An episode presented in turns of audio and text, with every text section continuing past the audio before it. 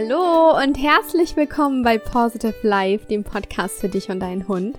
Wir sind Lisa und Kiki. Herzlich willkommen auch von meiner Seite zu einer neuen Folge und da wir mittlerweile sehr viele Fragen reinbekommen und längst nicht mehr alle persönlich und auch in dem Umfang, wie wir es gerne würden, beantworten können, dachten wir, machen wir mal wieder ein kleines QA. Ihr fragt, wir antworten und ich freue mich schon riesig auf die Folge heute, weil wir dadurch auch einfach nochmal persönlicher mit euch in Kontakt treten können und auf eure Wünsche eingehen können. Und ja, bevor wir starten und eure Fragen beantworten, haben wir aber noch ein kleines Anliegen.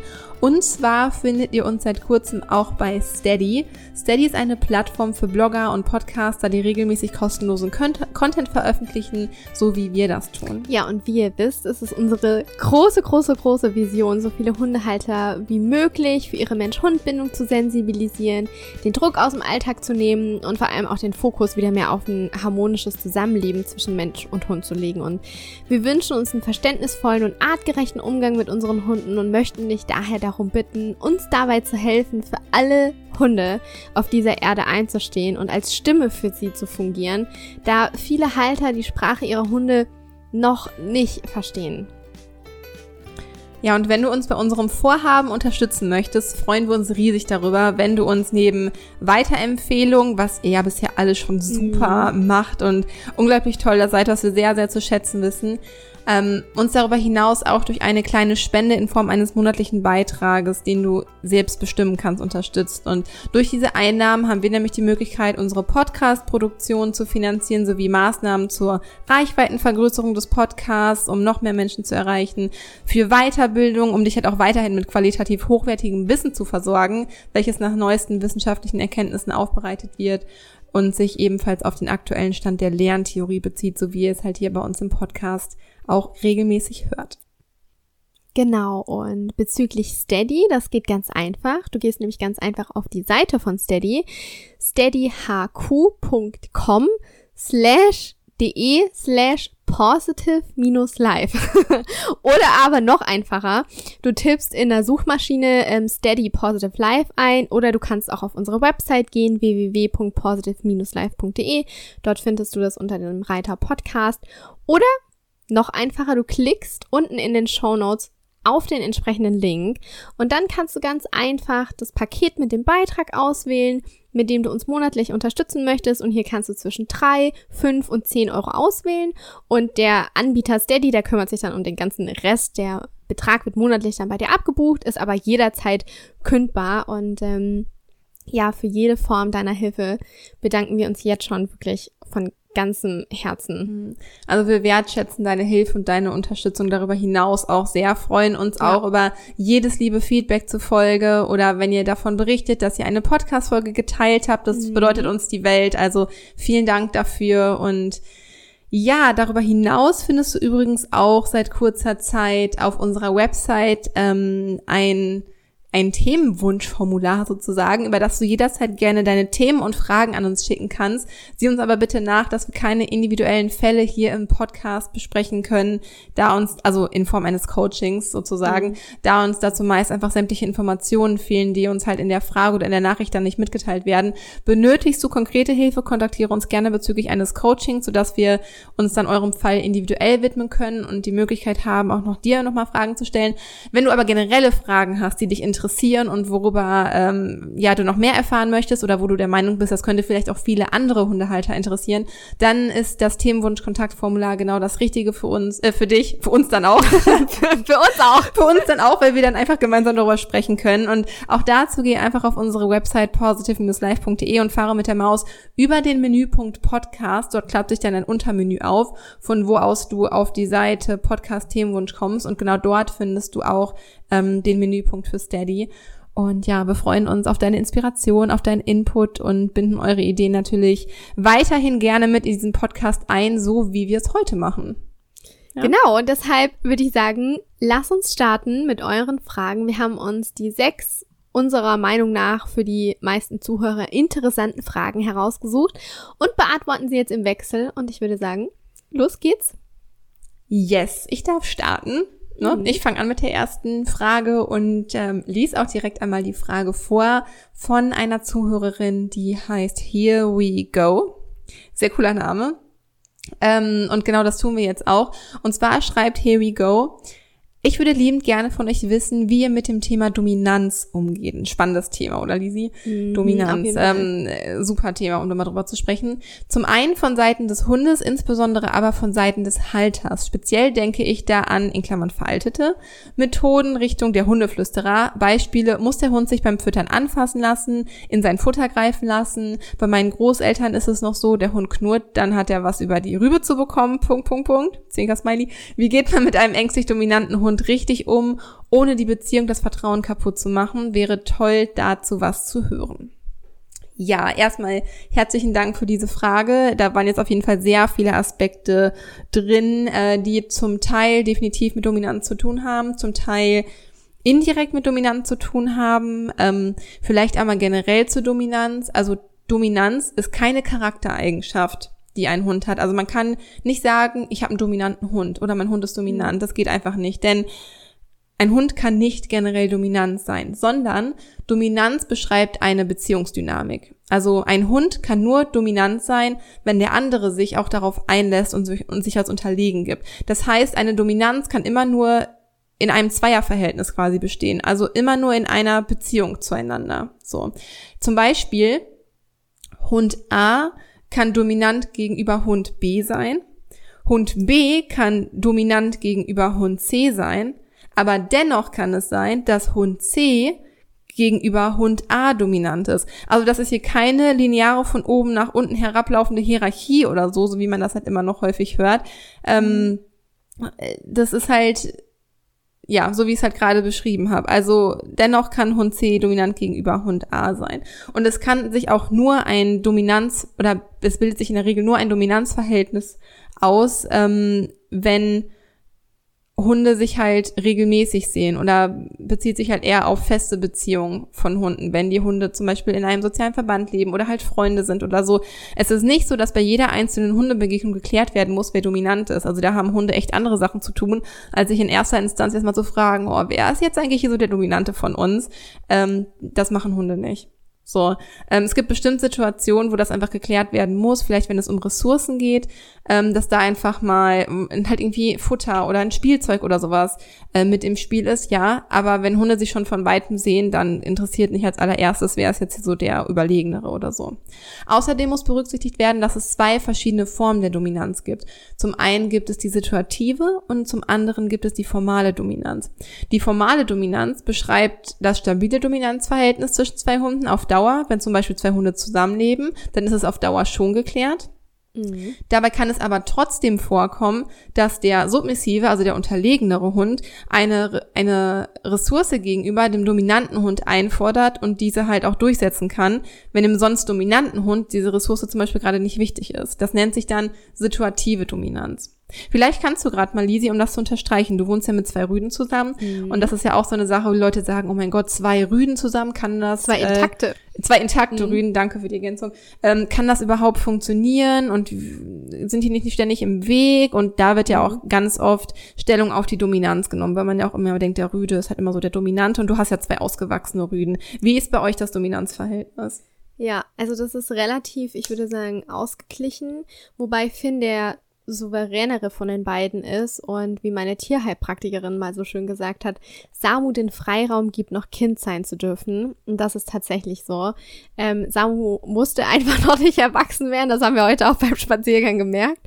Ähm, und es ist so, dass Finn mh, mm, viel, viel souveräner ist und die Dinge eher regelt. Aber wenn zum Beispiel Finn ein Spielzeug im Mund hat und Samu herkommt, dann kann er Finn das Spielzeug wegnehmen und Finn wird nicht sagen, so, du kriegst jetzt einen auf den Deckel, weil ich hab hier das Sagen. Ja. Sondern er lässt sich ihm das wegnehmen, weil ihm die Ressource einfach nicht so wichtig ist. Ja. Also das ist ihm total wurscht, zum Beispiel bei Spielsachen. Gibt es was, was er dafür dauerhaft einfordert? Finn, meine ich? Mm, was er dauerhaft einfordert. Ich glaube, dass Samu gehört ja meinen Eltern und Finn ist mein Hund. Und wenn Samu zu mir nach oben kommt, dann zeigt Finn ihm durch einen bestimmten Blick, kleiner Mann, hier gibt es andere Regeln, an die du dich halten musst. Ähm, zum Beispiel, wenn ich in mein Körbchen möchte, dann schaue ich dich an und dann stehst du auf und dann gehst du. Das ist aber nur bei mir in der Wohnung so. Aber auch nicht komplett immer. Mhm. Also man kann das nicht zu 100% ja. festlegen. Aber da ist es schon deutlicher als jetzt bei meinen Eltern. Da äh, legt sich Finn dann auch irgendwo anders hin. Würdest du sagen, äh, in der dauerhaften, im dauerhaften Zusammenleben, also in der formalen Dominanz, ist Finn eher der Dominantere, aber dass ähm, Sami halt schon häufig situativ halt auch die Dominanz einfordern ja. kann durch die Ressourcen? Ja, das wäre definitiv so meine Einschätzung. Und so wie du das beschreibst, ist es einfach unfassbar interessant, weil man denkt das immer in der Theorie, es gibt den mhm. dominanten Hund und so. Und gerade in dem Beispiel, wie Lisi das gerade von Finn und Samu ähm, erläutert hat, sieht man einfach, so einfach ist es nicht. Also das ist halt die Theorie, klar, es gibt schon halt die so geklärte Verhältnisse, aber das Zusammenleben zwischen zwei Hunden und äh, du hast ja jetzt auch ähm, in dieser Frage vorhin gestellt, wie sieht's bei der Dominanz zwischen Mensch und Hund aus? Sieht man halt einfach, dass es da ganz viele verschiedene Dynamiken halt gibt, die Hunde halt mhm. auch berücksichtigen. Und es ist nicht einfach, der eine Hund ist dominant und der ist dann immer dominant. Wieso sollte der Hund eine Ressource verteidigen, die ihn gerade nicht interessiert? Machen wir ja, ja. auch nicht. Wenn wir gerade Energieverschwendung. Ja, ganz genau. Und ähm, unsere Hunde sind halt einfach auch so sozial, dass sie da halt irgendwie unterscheiden können. So. Und so wie ja. es, wie, wie du es gerade schon angedeutet hast, also wir streben im Zusammenleben mit unseren Hunden ja auch eher einen freundschaftlichen und vertrauenswürdigen Umgang an, der auf gegenseitigem Vertrauen beruht, wobei sich Hund und Halter halt auch beide sicher fühlen. Und es geht im Zusammenleben mit unseren Hunden nicht darum, nicht nicht, nicht darum zu demonstrieren, wer der Stärkste ist, indem man derjenige ist, der als erstes aus dem Haus geht oder dem Hund das Essen wegnehmen kann. Also übrigens, ne, als äh, kleiner Disclaimer hier, im Übrigen schon längst wissenschaftlich widerlegt, dass in einem Rudel nicht der Hund oder der Wolf als erstes frisst, der der Ranghöchste ist. Das stimmt ja. zum Beispiel nicht. Ähm, oder ähm, dass wir auf einem höher gelegenen Platz irgendwie sitzen müssen, wie zum Beispiel auf dem Sofa, während der Hund auf dem Boden liegt oder so. Das sind alles Maßnahmen, die brauchen wir nicht, um unsere Stärke oder in Anführungsstrichen unsere Dominanz ähm, zu beweisen. So. Besteht ein vertrauensvolles Verhältnis zwischen Hund und Halter, sollte es okay für den Hund sein, wenn man ihm sein Futter wegnimmt. Ähm, ist zum Beispiel mir auch schon beim Barfen bei Nala das öfteren passiert, habe ich zum Beispiel einen Zusatz beim Barfen vergessen, habe Nala das Essen kurz wieder weggenommen und es sie dann wieder hingestellt. So und das sollte Vor halt. kurzem auch war das bei mir so, ich leere ja immer so ein bisschen heißeres, warmes Wasser mit dazu und da habe ich Tee mit dazu gegeben in Finns Futterschüssel und habe ihm das schon hingestellt und habe halt vercheckt, dass ich da eigentlich noch mal reinfasse, um zu spüren, ob es ihm zu warm ist. Und er war da schon mit seinem ganzen Rüssel drin. und ich habe das tatsächlich sogar in der Insta-Story gefilmt. Und irgendwie habe ich halt nicht gemerkt ähm, mit dem Finger, dass es halt jetzt zu warm oder zu kalt ist. Dann habe ich meine ganze Hand in das Futter reingelegt. und für Finny war das halt voll okay. Ähm, also das war jetzt für ihn, der hat sich davon jetzt nicht aus der Ruhe bringen lassen, der hat trotzdem weiter gegessen. Mhm.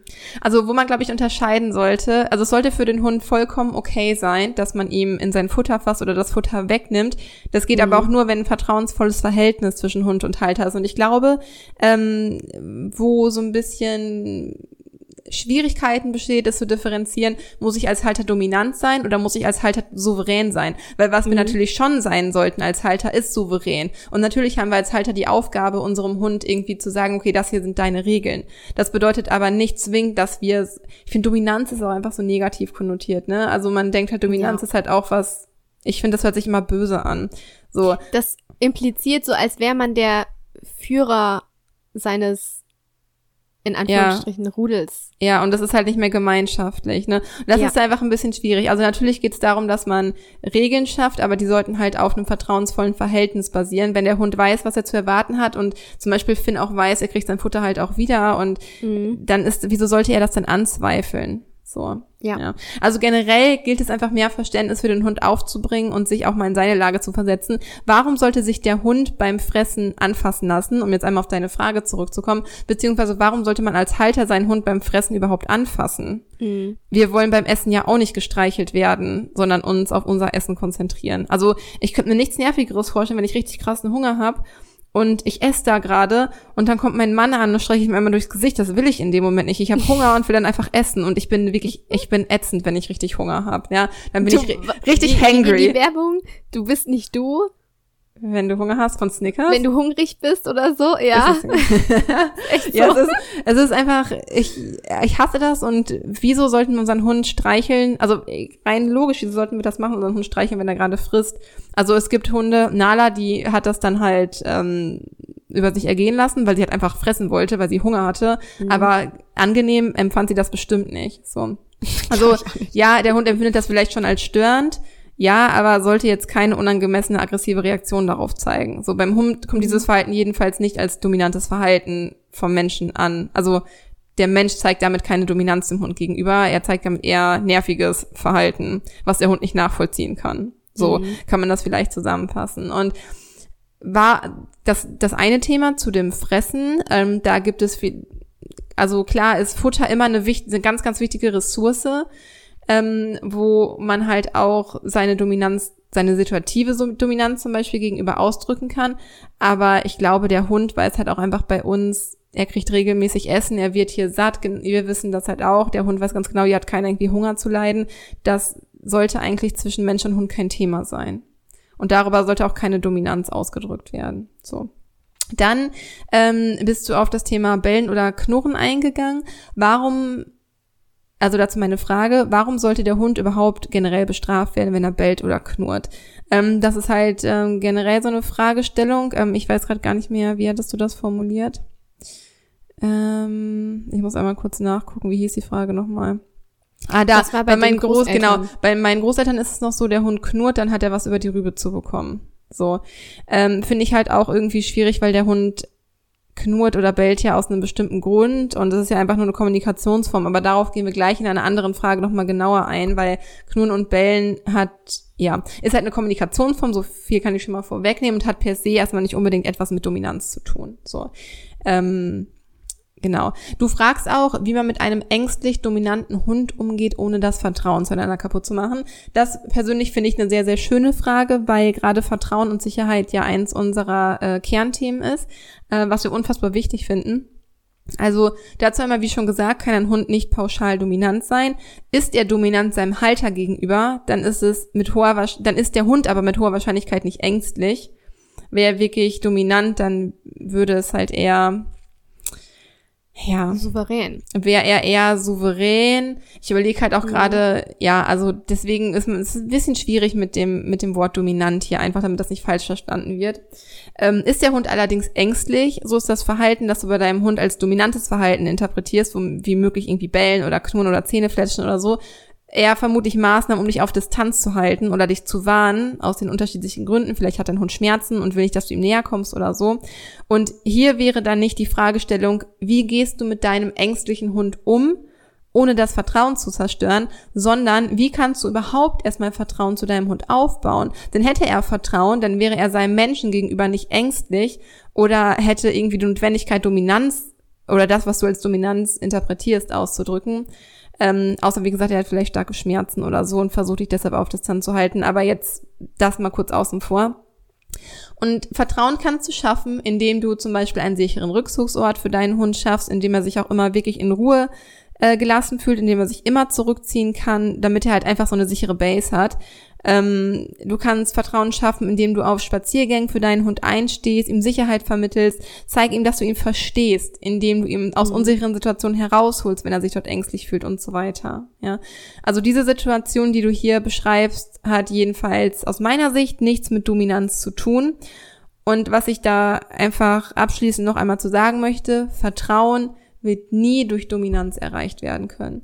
Also wenn du Vertrauen zu deinem Hund aufbauen möchtest, dann wird das wirst du das nicht erreichen, indem du deinem Hund gegenüber dominant ist. Ja, ein Hund braucht es, souverän gelenkt zu werden, aber es ist nicht mit reiner Dominanz im Sinne von, ich esse zuerst, ich sitze verhöht auf, erhöht auf der Couch, ich unterbinde Bellen oder solche Geschichten. Dadurch wird Vertrauen definitiv nicht erreicht. So. Ich hoffe, deine Frage konnte dadurch beantwortet werden. Ähm, es gibt bestimmt noch sämtliche Sachen, die man zum Thema Dominanz sagen könnte. Ich glaube, so lange, wie wir mhm. darüber gesprochen haben, ist schon fast eine ganze Folge eigentlich damit gefüllt. ähm, genau, ich gucke gerade nochmal, wie geht man mit einem ängstlich dominanten Hund richtig um, ohne die Beziehung, das Vertrauen kaputt zu machen. Ja, Also man könnte die Frage jetzt auch so stellen, wie geht man mit einem ängstlichen Hund um, ohne das mhm. Vertrauen kaputt zu machen. Aber hier wären wir dann nicht mehr beim Thema Dominanz. Und wie gesagt, ängstlich dominant in dieser Kombination, das wird es wahrscheinlich nicht sein. Und ich denke, damit haben wir dann relativ viel zum Thema Dominanz gesagt und möchte jetzt einmal das Mikrofon an Lisi abgeben. genau, denn wir haben ja noch ein paar weitere Fragen und zwar Julia und die Pfotengang hat uns eine Frage geschickt und sie fragt, mich würde das Thema Trauma sehr interessieren. Ein Beispiel, mein Jake wurde mit zwölf Wochen von Windhunden gehetzt. Er hat daraufhin eine Angst gegen andere Hunde entwickelt. Als er zwei Jahre alt war, starb mein zweiter älterer Hund plötzlich. Daraufhin wurde Jakes Verhalten anderen Hunden gegenüber schlimmer. Die Tierärztin sprach dann von einem Trauma. Meine Frage wäre also, wie identifiziere ich ein Trauma beim Hund und wie gehe ich damit um? Sehr coole Frage. Vielen, vielen mm. lieben Dank dafür.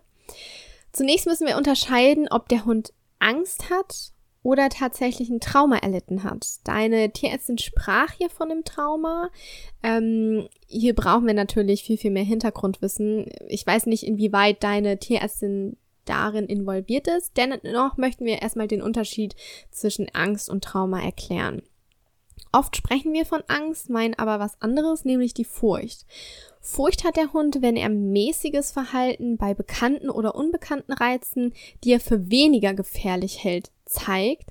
Der Hund ist aber psychisch und physisch in der Lage zu handeln. Wir können gemeinsam zu ihm hingehen, also zu dem Reiz hingehen, den Reiz erforschen, der für den Hund weniger gefährlich ist aber der Hund ist trotzdem in der Lage, hier zu flüchten. Zum Beispiel, ähm, Finny hat sich mal vor einer Plane erschreckt und wollte da nicht mehr vorbeigehen.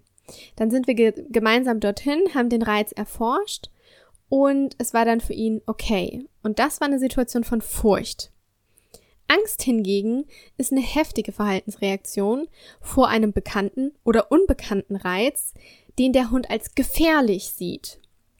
In solchen Situationen zeigt der Hund dann Symptome wie Speicheln, Hecheln, erhöhte Herzfrequenz, Spontanschuppung sieht man auch ganz oft. Das hat Samu am Anfang gezeigt, als er an Autos vorbeilaufen musste. Schon der Anblick von einem Auto hat bei ihm ganz, ganz starkes Spe Speicheln ausgelöst und ähm, der wollte kein Futter mehr annehmen wenn der Hund eben Angst hat, dann ist er nicht mehr in der Lage, einfach so mit uns gemeinsam diesen Reiz zu erforschen und diese Angst aufzulösen. Da müssen wir schon mit einem stärkeren Training dran gehen.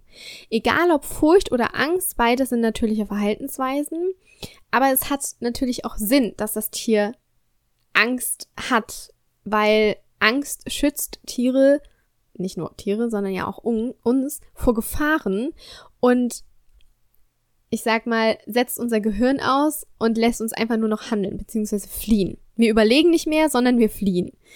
Ähm, und Angst hat der Hund, wenn er negative oder mangelnde Erfahrungen gesammelt hat. Hunde, die Angst haben, reagieren meistens mit Flucht. Falls es nicht klappt, kann es aber auch sein, dass der Hund dann umschwenkt in so eine Aggression, die eben von Knurren bis hin zum Angriff gehen kann. Und ähm, falls das, also falls wir den Hund nicht aus einer Situation holen können, kommt die Hilflosigkeit ins Spiel. Und bei der Hilflosigkeit wirkt der Hund oft abwesend, lässt sich anfassen, lässt alles über sich ergehen. Man sieht das dann auch so in diesem Blick. Und der wehrt sich kaum noch, der ist wie versteinert. Und aus solch einer Situation kann Trauma entstehen. Von dem Trauma sprechen wir dann, wenn die Angstsituation in der der Hund ausgesetzt war, die er nie hinter sich lassen konnte, er sie nie verarbeiten konnte und er das Gefühl hat, gefangen zu sein. Wenn er keine Lösung fand und sich in dieser Situation hilflos ausgeliefert gefühlt hat. Und Hunde, die unter einem Trauma leiden, die können erstarren, die bewegen sich, wenn überhaupt nur noch in Zeitlupe, die können Kot und Urin nicht mehr halten, die haben oft stark geweitete Pupillen und sind einfach nicht mehr ansprechbar. Das ist wie, als würde der, der Blick ist so mh, mm, gar nicht mehr da. Abwesend. Also man guckt dem Hund, was meinst du? Abwesend. Abwesend, genau. Man guckt dem Hund in die Augen und man sieht, er ist total abwesend. Mhm. Und das ist wichtig, erstmal zu unterscheiden, hat mein Hund Angst oder hat er ein Trauma erlitten? Ähm, wie gesagt, bei, bei Angst reagieren die meisten Hunde dann mit Flucht. Es kann sein, dass sie einfach nur ein bisschen fliehen, ja, also der Situation sich entfernen, um mehr Raum zu schaffen, ähm, oder dass sie auch eine längere Strecke ähm, erstmal fliehen, um da wieder einen klaren Kopf zu bekommen.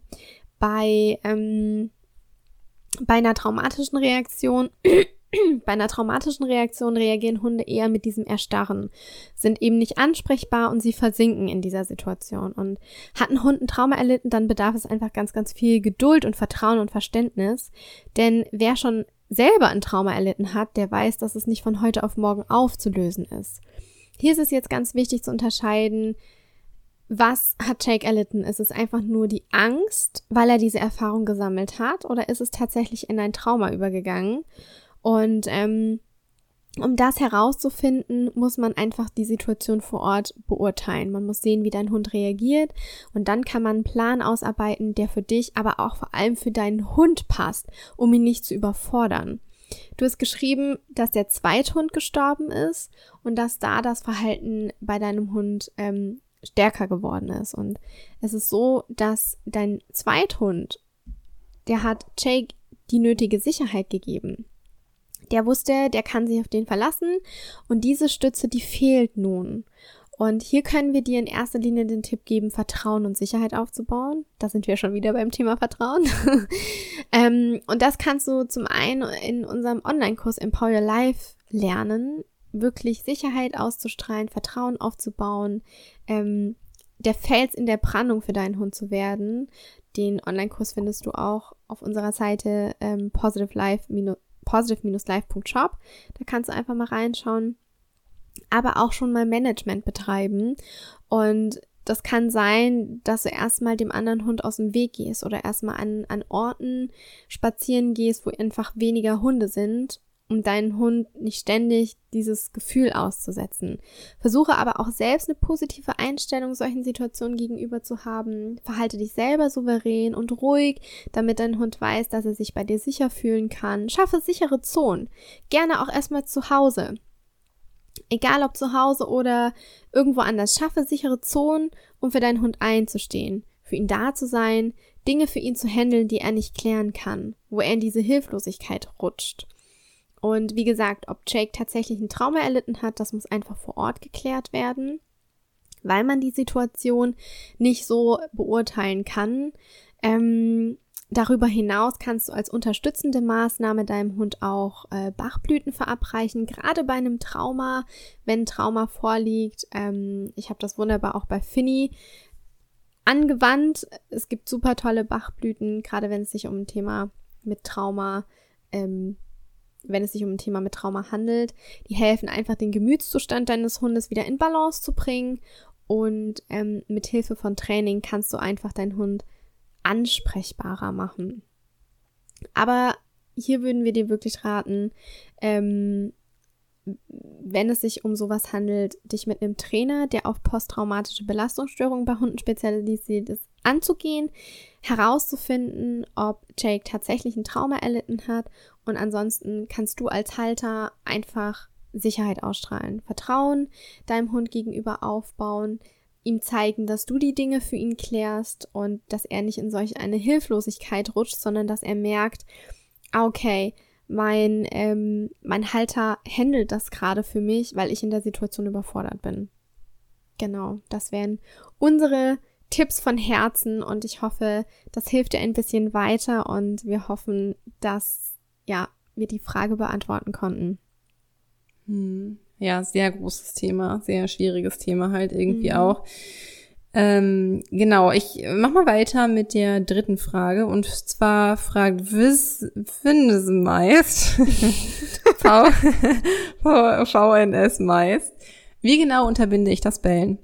Äh, beziehungsweise, da wir es in der ersten Frage hatten, ja Knurren. Also ich fasse jetzt mal Bellen und Knurren so ein bisschen zusammen.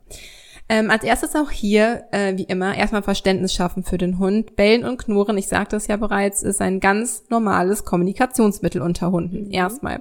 Und wir sollten auch froh darüber sein, dass Hunde ähm, erst überhaupt, also Hunde kommunizieren ja nicht in der ersten äh, Linie verbal, so wie wir Menschen das gerne machen. Deswegen sollten wir froh sein, dass Hunde erst überhaupt noch in die Kommunikation gehen und uns warnen, vor was immer sie ihnen auch gerade ein Unbehagen irgendwie beschert, bevor sie letztendlich oder im schlimmsten Fall nach vorne gehen und halt irgendwie angreifen oder schnappen oder so, äh, weil wir ihre vorherigen Warnsignale eben nicht wahrgenommen haben oder ignoriert haben, was eben dieses Knurren oder Bellen ist. Und ähm, deshalb sollte man bellen oder knurren etc.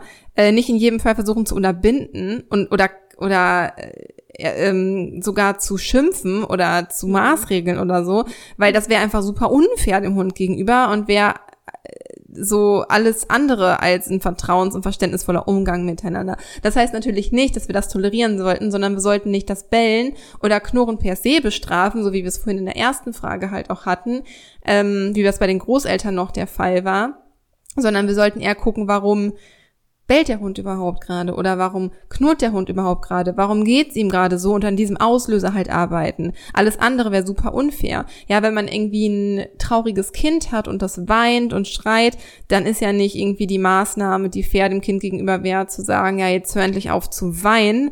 So, super unfair. Kein ein Kind möchte dann getröstet werden und in den Arm genommen werden und sucht sich Hilfe, damit die Situation gelöst wird, weil es Hunger hat oder weil es müde ist oder weil es vielleicht sich gerade mit seiner Freundin gestritten hat oder whatever. Wir kennen das selber, aber die Maßnahme mhm. ist nicht einfach das Weinen zu unterbinden, beziehungsweise in diesem Fall das Bellen oder Knurren zu unterbinden.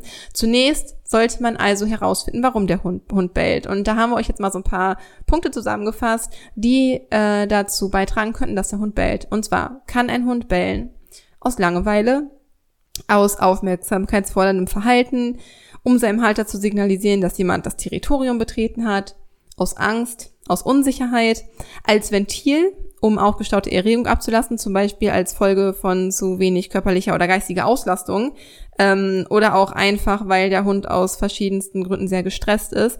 Und der Hund braucht es dann halt einfach, seine angestauten Energie quasi Luft zu verschaffen. Das ist halt auch bei ähm, gestressten Eltern, die plötzlich anfangen, ihre Kinder anzuschreien oder ihren Ehepartner mhm. anzuschreien, um einmal bei dem Beispiel von eben zu bleiben. Das ist einfach nur ein Ventil, um die angestaute Erregung halt abzulassen. Ähm, dann kann der Hund das Verhalten auch aus Wachverhalten zeigen der Hund kann das Verhalten auch zeigen, um zu sagen, dass er etwas nicht so toll fand oder um zu sagen, dass er etwas richtig toll fand.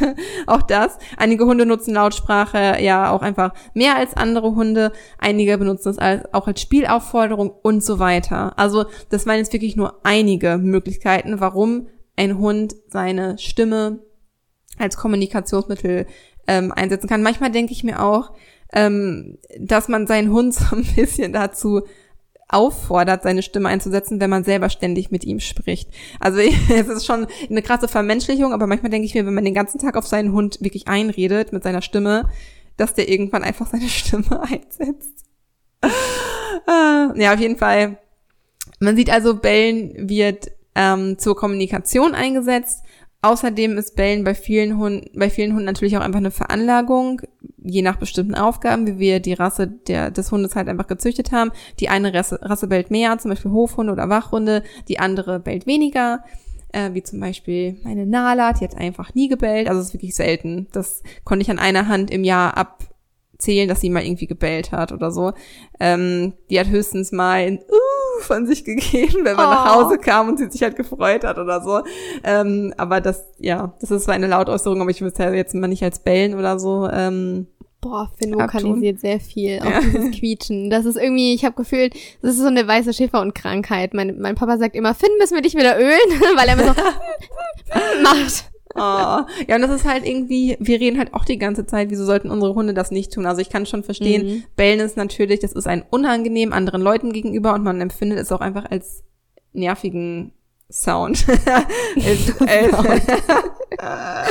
als nervige, als nervigen Ton halt irgendwie, allein auf der Frequenz. Wir befinden uns ja mhm. irgendwie auf einer anderen Tonhöhe, Lage, wie auch immer, als Hunde. Deswegen kann ich das schon verstehen. Dennoch sollte das Bellen an sich natürlich nicht einfach so unterbunden werden, sondern an der Ursache gearbeitet werden. So, und natürlich sich mit der Rasse auseinandergesetzt werden. Also daher, um einmal auf den Punkt zurückzukommen, ähm, kann es halt nicht unbedingt immer komplett abtrainiert werden, das Bellen, weil es zum einen zum, zum Kommunikationsrepertoire des Hundes dazugehört und weil es halt einfach Veranlagung halt auch bei einigen Hunden ist, so.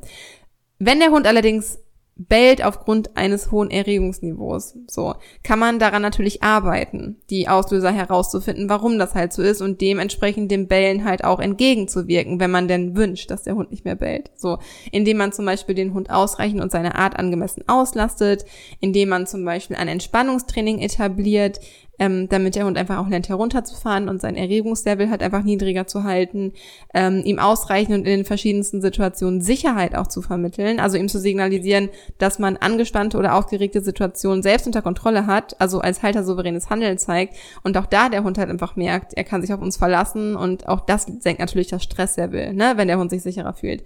Daher einfach immer auch wichtig, sich mit der Rasse des Hundes auseinanderzusetzen. Wenn man nicht so gut mit Bällen halt klarkommt oder man das lästig findet, dann sollte man sich nicht unbedingt ein, keine Ahnung, irgendeinen Hofhund, Hofhund oder Wachhund oder so holen. Und auf gar keinen Fall, ich glaube, das muss ich eigentlich in Deutschland nicht sagen, aber einfach nur der Vollständigkeit halber, auf gar keinen Fall die Stimmbänder des Hundes durchschneiden. Ähm, wie das teilweise in den USA noch verbreitet ist. Das ist tierschutzrelevant. Das ist, das ist verrückt, das ist einfach, ähm, das ist einfach für mich dumm und naiv und einfach ich meine, in Deutschland wird es gestraft, das ist tierschutzrelevant, das ist verboten, ähm, das ist gegen das Gesetz, aber das ist einfach, wieso hole ich mir, wenn ich tierlieb bin und meinen Hund über alles liebe, dann nehme ich ihm doch nicht ein Kommunikationsmittel. Das ist, nur weil ich selber damit nicht klarkomme, mich mit meinem Hund gut genug auseinanderzusetzen, dass der nicht mehr bellt. Also da könnte ich mich echt ewig aufregen. Aber ja. da ich weiß, dass unsere Zuhörer das sowieso nicht tun, ähm, denke ich mal, dass das hier nicht erwähnt werden muss. Aber wie gesagt, einmal nur der Vollständigkeit halber wollte ich es einmal gesagt haben. Ja. Weiter geht's. Denn Golden Finlay hat uns eine Frage gestellt. Was mache ich, wenn ein anderer Hund aggressiv hinterm Gartenzaun bellt? Wie kommen wir da ruhig vorbei? Auch hier vielen lieben Dank für deine Frage. Zunächst wäre es für mich und auch für Kiki mega interessant zu wissen, wie dein Hund reagiert. Du schreibst ja, wie kommen wir da ruhig vorbei? Also ich nehme jetzt einfach an, dein Hund wird mit an einsteigen und auch bellen. Und hier ähm, ist die Frage zunächst, wie reagiert dein Hund auf dich, wenn du ihn ansprichst? Wie funktioniert eure Kommunikation untereinander? Also, wie viel Aufmerksamkeit schenkt dir dein Hund? Kannst du ihn aus solchen Situationen rausholen oder ist das schon zu reizvoll? Wie reagiert er in reizarm in, in äh, Situationen auf dich? Interessiert er dich? Interessiert er sich für dich? Mein Gott. Auf dem Spaziergang? Wie ist die allgemeine Verbindung, die Bindung zu deinem Hund? Das wäre natürlich erstmal wichtig zu wissen. Und ähm, wenn du natürlich interessant für deinen Hund bist, in reizarmen Situationen, dann solltest du das auch mitnehmen in solchen Situationen, wenn ein anderer Hund eben hinterm Gartenzaun bellt. Also, dass du deinem Hund zeigst, dass er trotzdem mit seiner Aufmerksamkeit bei dir bleiben kann, dass du für ihn was Tolles hast und er dann nicht einsteigen muss. Und damit sich dein Hund an dir orientiert, kannst du super mit einem Alternativverhalten arbeiten. Also du weißt, was du willst. Du schreibst ja, wie kommen wir da ruhig vorbei. Du weißt, wir möchten ruhig am Gartenzaun vorbeilaufen. Das kann zum Beispiel sein, dass dein Hund an lockerer Leine läuft, dich anschaut, was auch immer. Also formuliere da mal ganz genau, was möchtest du, wie stellst du dir das vor und visualisiere auch gerne mal genau diese Situation, wenn ein anderer Hund bellt und dann visualisiere, wie ihr gemeinsam als Team an diesem anderen Hund, der da bellt, vorbeigeht. Und ein Alternativverhalten kann sein, dass er dich anschaut, dass ähm, die Leine locker ist, also ein ganz normales Leinführigkeitstraining oder dass der Hund bei Fuß läuft. Das kannst du natürlich ja auch anwenden. Und ähm, wichtig ist, wenn du weißt, okay, da vorne ist wieder der Zaun, äh, der andere Hund wird jetzt gleich los bellen und es geht jetzt gleich los, dass du hier auch schon frühzeitig handelst. Also nicht erst, wenn der andere Hund anfängt zu bellen und deiner einsteigt, dass du deinem dann sagst, okay, jetzt läufst du mal Fuß, sondern dass du schon frühzeitig handelst. Mm. Und genau, dass du frühzeitig handelst, dass du, wenn dein Hund sich in der Situation noch nicht konzentrieren kann, wenn ihr direkt auf demselben, ne, also wenn ihr direkt am Gartenzaun vorbeiläuft, sondern dann gestalte die Situation ein bisschen reizärmer, dass du vielleicht die Straßenseiten wechselst. Oder dass du, wenn dein Hund noch kein Fuß laufen kann oder dieses Schau noch nicht kann, dass du erstmal in ganz, ganz einfachen Reizarmumgebungen anfängst und zunächst diese Stelle meidest. Oder ähm, genau, zunächst diese Stelle meidest und einfach eine andere Strecke gehst und dich dann nach für nach an diese Stelle rantastet, also Schritt für Schritt. Ähm, das könnte sein, dass du läufst du läufst direkt auf der anderen Straßenseite. Ich hoffe, du weißt, was ich meine. Ich bin gerade nicht so gut zu erklären. Du läufst direkt auf der anderen Straßenseite.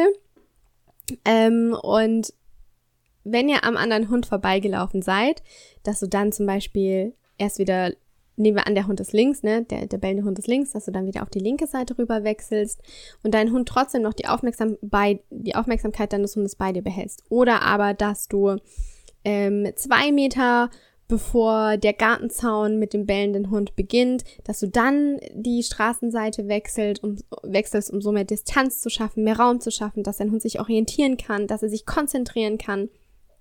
Und so schrittartig kannst du dich eben annähern. Und wie gesagt, wir arbeiten hier halt mit einem alternativen Verhalten. Du musst erstmal wissen, was du möchtest. Wie soll sich dein Hund an dir am besten orientieren? Und dann gibst du ihm die Aufgabe, dass er sich auch an dir orientieren kann. Frühzeitig handeln, den Hund frühzeitig ansprechen, ihn gar nicht in die Situation kommen zu lassen ähm, und ganz entspannt dieses Alternativverhalten aufbauen. Wie gesagt, in akuten Situationen kannst du sonst Management betreiben, die Straßenseite wechseln, um Distanz zu schaffen. Wenn du dich selber da nicht wohlfühlst, ähm, dort lang zu gehen, dann schau einfach, wenn es sich umgehen lässt, also wenn es nicht jetzt direkt aus deiner Haustüre raus ist und du Bus links laufen, ne? ähm, dass du einfach schaust, dass du erstmal einen anderen Weg entlang gehst, aber auch sich tatsächlich mal den Spaziergang, die Begegnung vorzustellen, zu visualisieren, sich selber in ein gutes Gefühl zu bringen und ähm, zu visualisieren, dass du und dein Hund diese Situation auch schaffen können. Dennoch hier Klar, die Stimmung beträgt sich natürlich auf deinen Hund und das kann natürlich auch Einfluss auf die Situation haben. Und wenn du Sicherheit ausstrahlst, ganz in deiner Mitte bist, wenn du dir sicher bist, ihr könnt da ganz entspannt vorbeilaufen, dann überträgst du diese sichere und souveräne Stimmung auch wieder auf deinen Hund. Ähm, genau. Bleib einfach mit der Aufmerksamkeit bei dir und deinem Hund. Fang an, ein alternatives Verhalten zu etablieren. Und das in Kombination eben mit dem Training ähm, hilft dir den Fokus zu behalten und die Situation zu meistern. Und dann ist es einfach nur Übung, Übung, Übung von reizarmer Situation in die reizvolle Situation zu gelangen und wirklich schrittchenweise das anzutrainieren und dann müsste es klappen. Hm, sehr gut erklärt, Lisi. ich hoffe es auch. Ich weiß, was du meinst.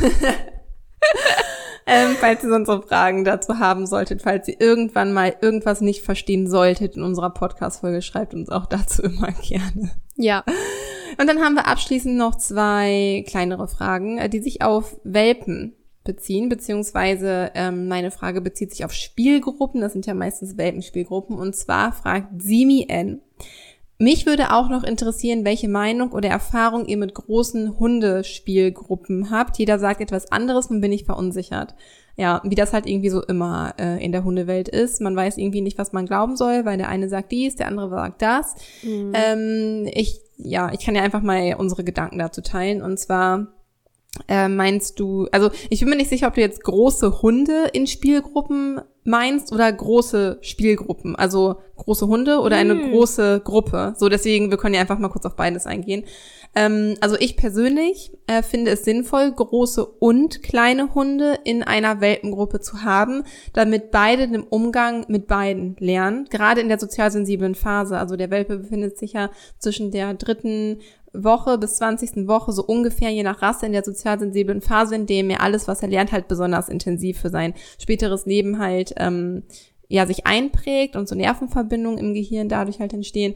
Und deswegen wäre es natürlich schön, wenn der Welpe gerade in dieser Zeit auch den Umgang mit größeren oder kleineren oder gleich großen Hunden halt lernt, weil das einfach besonders einprägsam ist. Das setzt aber natürlich voraus, ähm, dass diese Erfahrungen auch positiv sind, weil ansonsten mhm. würden wir uns ja selber ein Fass aufmachen, weil wir jetzt denken, boah, der lernt halt gerade intensiv und der macht aber eine negative Erfahrung, also auch negative Erfahrungen ähm, verankern sich da halt sehr intensiv. Und das, Lisi, ist vielleicht auch so ein Punkt bei, dein, bei deiner Traumageschichte gerade. Ich glaube, der Hund Ja. war erst zwölf Wochen Habe alt. ich auch gerade dran gedacht. Na, ja, sind, ist uns nämlich gerade gar nicht eingefallen, als wir den Fall besprochen haben, aber da der Welpe halt dieses Trauma erlitten hat, als er gerade zwölf Wochen alt war, das heißt, da war er ja erst drei Monate alt, also noch in der sozial sensiblen Phase, ähm, hat sich dieses Erlebnis natürlich nochmal umso stärker eingeprägt. Also so viel einmal dazu. Das heißt, wenn wir Welpengruppen haben, wo sowohl große als auch kleine Hunde sind, dann ist es einfach unfassbar wichtig, dass wir hier ganz besonders aufpassen, dass keiner verletzt wird. Und das ist nicht immer so einfach, ähm, kann man aber erreichen,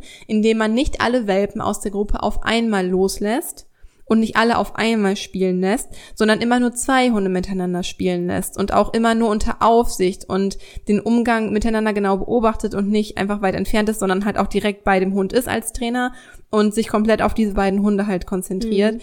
Ähm, die anderen aus der Gruppe, die anderen Halter können sich ja mit ihrem eigenen Hund in der Zeit beschäftigen. Man muss die Welpen da jetzt eh nicht stundenlang miteinander spielen lassen. Die sind ja eh total kaputt. Nach so ein paar Minuten sind die ja schon ganz erschöpft.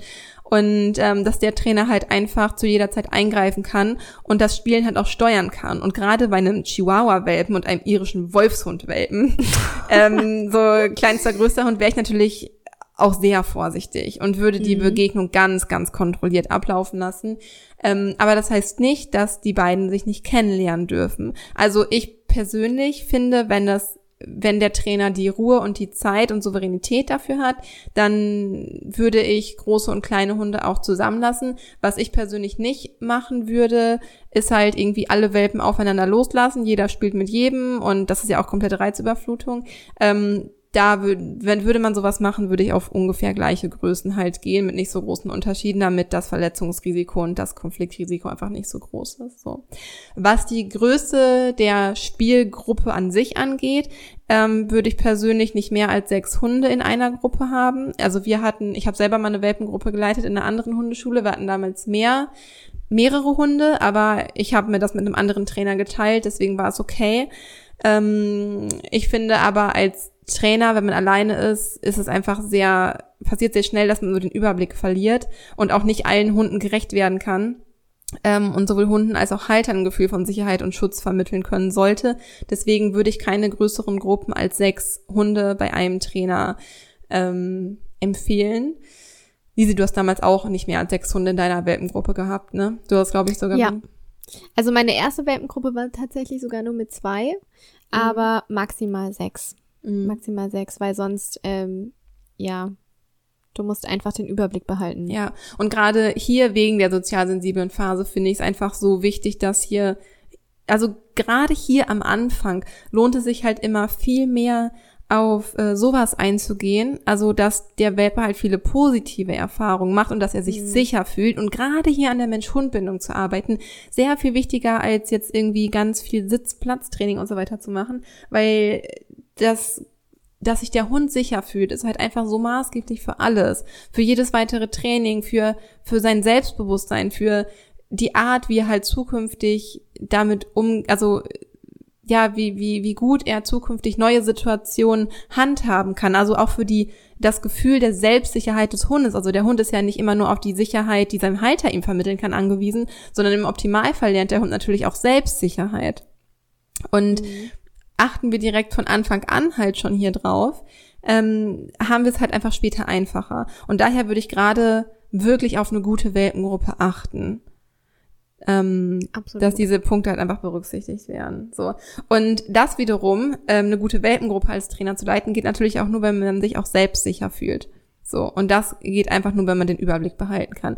Also, um das einmal zusammenfassen, weil ich ja nicht weiß, ob du auf große Hunde oder auf eine große Gruppe anspielst, Simi, N, ähm, hoffe ich, dass deine Frage damit beantwortet ist. Also, bezüglich große Hunde in Spielgruppen bin ich für ja, wenn nur zwei Hunde gleichzeitig spielen.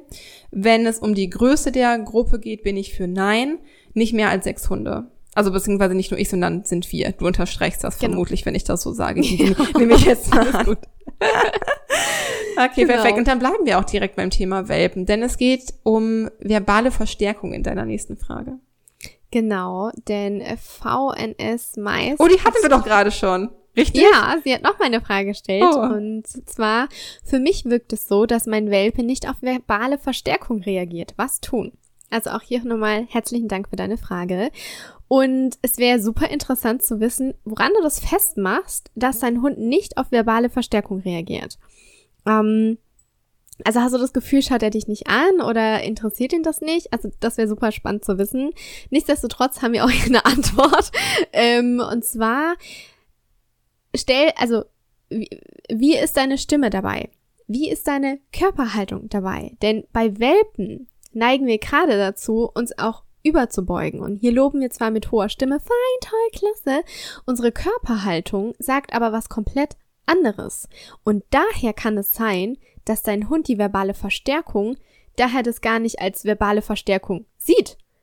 Er sieht in deiner Körpersprache was Bedrohliches, auch wenn deine Stimme was anderes sagt, aber deine Körpersprache, es ist so, zumindest haben wir das so gelernt, in der Lerntheorie ist es so, die Körpersprache überlagert immer das, was wir sagen, das Hörsignal. Deshalb bringst du deinem Hund ja nicht bei, du sagst ihm, sitz und er setzt dich hin, sondern du bringst es ihm bei, indem du ein Leckerchen zwischen Daumen und, und ähm, Mittelfinger steckst und dein Zeigefinger sich so erhebt.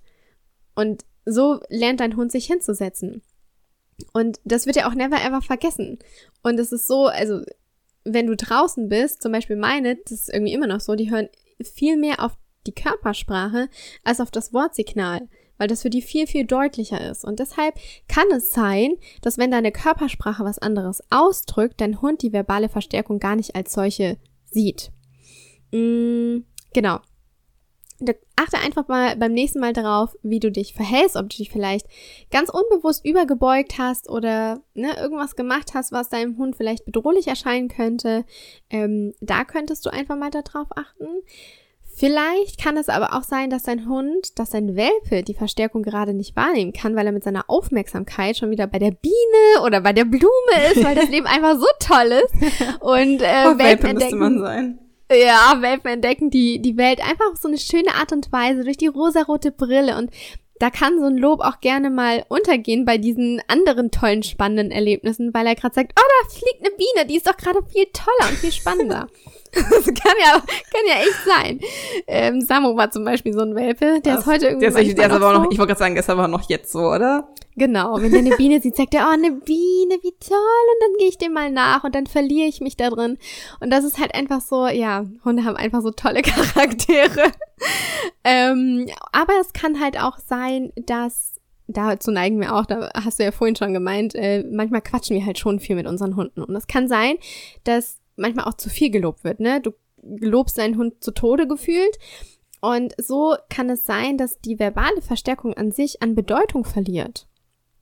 Wenn du die ganze Zeit mit einem Checkpot belohnst, sagt dein Hund, ja, lohnt sich, aber ist nicht mehr so spannend, weil gerade das Reh, das aus dem Gebüsch hüpft, irgendwie spannender ist. Ähm, es kann sein, dass eben verbale Verstärkung so an Bedeutung verliert. Und hier kannst du auch ganz, ganz gerne einfach variieren. Mal genügt einfach ein Fein, manchmal machst du irgendwie eine Party da draus und rennst mit deinem Hund ein bisschen rum und lobst ihn einfach da und ja, einfach in, in dieser Intensität einfach mal zu variieren. Ähm, wenn du das Gefühl hast, dein Hund reagiert nicht wirklich auf deine Wortlaute, als auch allgemein, jetzt nicht nur beim Verstärken, beim verbalen Lob, dann würden wir dir auch raten, den Hund mal beim Tierarzt durchchecken zu lassen. Es kann ja sonst auch sein, dass dein Hund taub ist. Ne? Das mm. könnte ja auch ähm, eine Möglichkeit sein.